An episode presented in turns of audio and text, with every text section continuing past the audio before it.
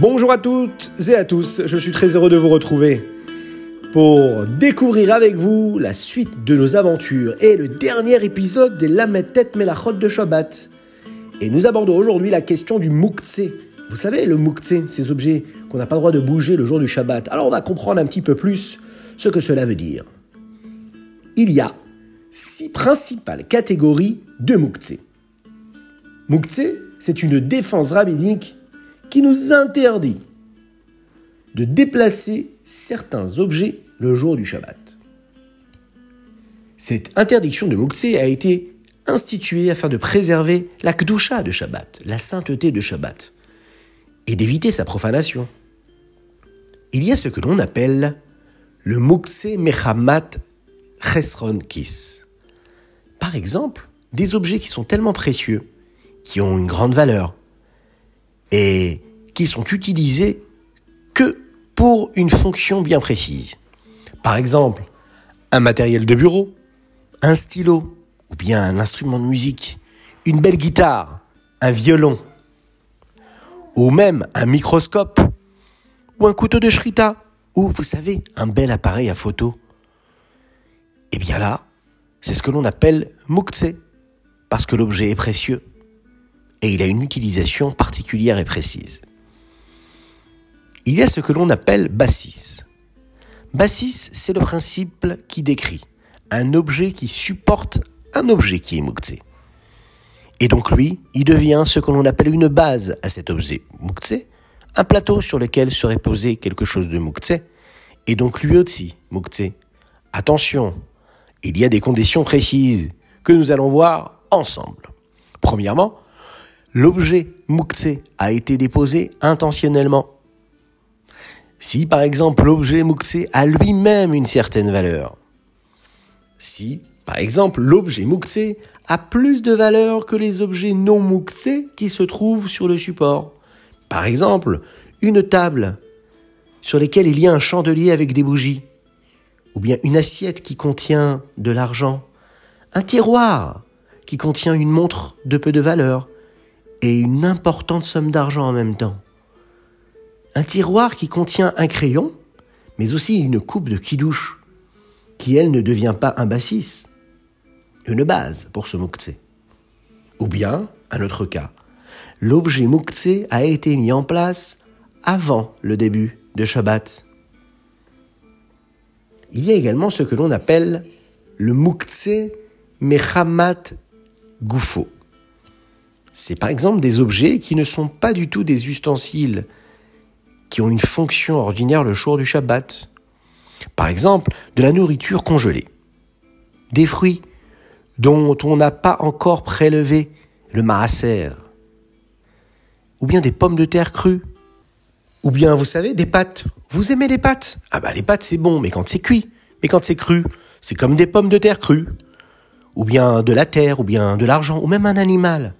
Tout ça, c'est ce que l'on appelle un objet, qui n'a aucune fonction ordinaire et qui ne peut être utilisé le jour du Shabbat tel qu'il est tout de suite. Il y a une autre définition de Moukhtse, ce que l'on appelle Moukhtse Mechamat Isur, des objets qu'on ne pouvait pas utiliser à l'entrée du Shabbat, sous peine de transgresser le Shabbat. Et donc pendant tout Shabbat, ces objets vont rester Moukhtse. Par exemple, des bougies allumées ou des fruits qui étaient attachés à l'arbre à l'entrée du Shabbat, ils deviennent mouktsé pour tout Shabbat. Il y a également encore autre chose, la définition du mouktsé mechamat mitzvah, des objets de culte. Bah, par exemple, un loulav, c'est mouktsé le jour de Shabbat. Ou bien les décorations et le feuillage qui permet de recouvrir la souka. C'est interdit Shabbat de le toucher, de le bouger. Il y a également ce que l'on appelle Keli Shemlarto le Issour des ustensiles dont la fonction spécifique est un travail interdit le jour du Shabbat. Prenez par exemple des outils. Des outils ou même des téphilines. Ah, attention, on peut déplacer des téphilines pour préserver leur sainteté ou bien éviter qu'ils ne s'abîment. Mais il y a tous ces objets-là, des outils le jour du Shabbat, ben non, on ne peut pas bricoler Shabbat, donc c'est interdit de toucher un tournevis ou un marteau. Alors vous allez le voir qu'il y a également des fois où l'on a le droit de déplacer des objets mukse et spécifiquement dans des circonstances particulières. Premier exemple, Tiltul Kileachariad. Tout objet mukse peut être déplacé de manière inhabituelle. Par exemple, imaginez, j'ai un appareil à photo qui est fixé à un pied d'appareil à photo. Et puis avec mon pied comme ça, je le bouge. Maintenant, on n'a pas l'habitude d'utiliser le pied pour bouger cet appareil à photo. Eh bien, je vais utiliser mon pied parce que j'ai besoin de la place, par exemple. Eh bien, ce sera permis le jour de Shabbat, même si c'est uniquement pour préserver cet objet-là. On peut aussi utiliser le souffle de la bouche. Par exemple, il y a un objet qui est mouxé sur la table, puis euh, c'est le Shabbat, il faut manger à table. Cet objet qui est mouxé, si on souffle avec sa bouche, on le fait tomber par terre, eh bien on aura droit de le faire. Il y a une autre solution aussi, c'est ce qui s'appelle tiltul minatsad. Déplacer un objet muktsé de manière indirecte. Lorsqu'il se trouve sur un autre objet non muktsé qu'on voudrait utiliser. Par exemple, j'ai besoin du fauteuil pour m'installer sur le fauteuil et il y a un objet qui est muktsé. J'ai le droit de secouer un petit peu le fauteuil de façon à ce que le, le tombe par terre. J'aurais droit de le faire. Je peux par exemple enlever toutes ces pelures d'un fruit que j'ai épluché, qui ne me servent pas à grand chose, pour nettoyer la table. Mais là, à ce moment-là, avec un couteau, afin de nettoyer la table.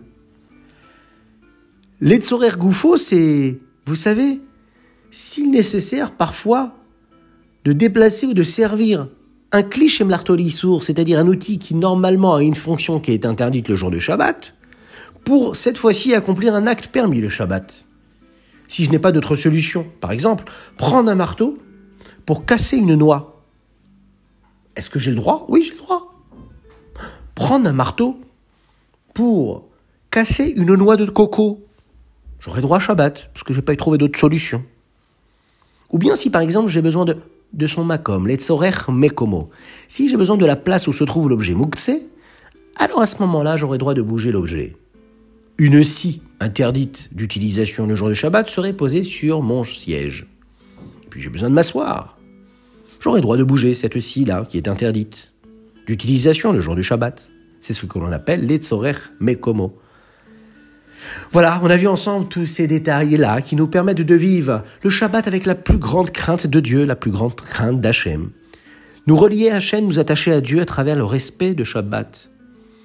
De la meilleure des manières. Il y a plusieurs façons de respecter, de servir Dieu, en respectant les choses qui sont interdites et celles qui sont permises. Il faut d'un côté se rapprocher d'Hachem en faisant ce qui est permis, de l'autre côté s'écarter du mal. Respecter le jour du Shabbat, c'est se sanctifier, c'est s'élever, se rapprocher d'Hachem. Parfois, on pourrait avoir l'impression qu'il y a beaucoup d'interdits. Et ça, je n'ai pas le droit de le faire, et ça, je n'ai pas le droit de le faire. Mais non, quand on se détache et c'est le but de tous ces interdits qui nous ont été donnés par Dieu le jour du Shabbat. On est en train de se sanctifier, de se lever, de se détacher de toutes ces choses-là avec lesquelles nous vivons le jour de la semaine. Ces choses profanes. Et on se sanctifie, et quand on sanctifie le jour du Shabbat, tous les jours de la semaine sont élevés, on sanctifie tout ce que nous vivons, chaque jour, chaque instant du Shabbat.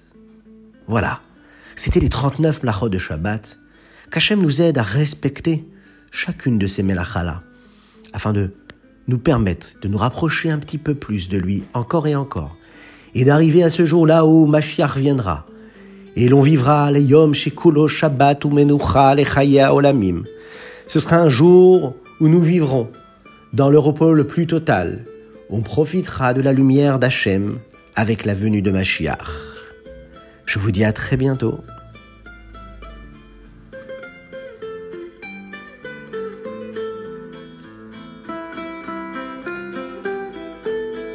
Une spéciale dédicace aujourd'hui de la part de Avigail pour sa petite sœur Edel Malka.